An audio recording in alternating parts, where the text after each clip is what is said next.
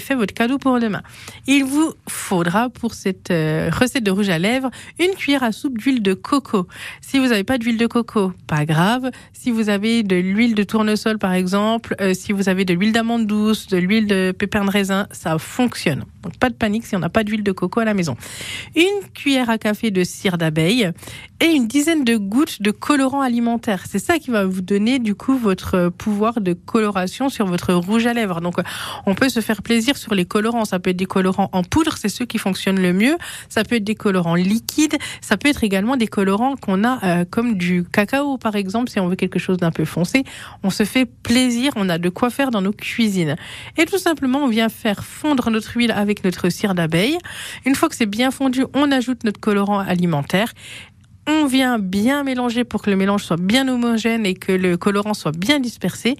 On vient tout simplement verser dans notre euh, petit pot qu'on aura choisi pour euh, notre rouge à lèvres on laisse figer et c'est fini. Ben voilà, c'est pas magique, ben franchement. c'est magique. Non seulement vous serez belle, et en plus ça peut être une très bonne idée de, de cadeau dernière minute. Et, eh ouais, et en plus y a la joie. Fait, exactement. C'est moi qui ai fait ce rouge à lèvres.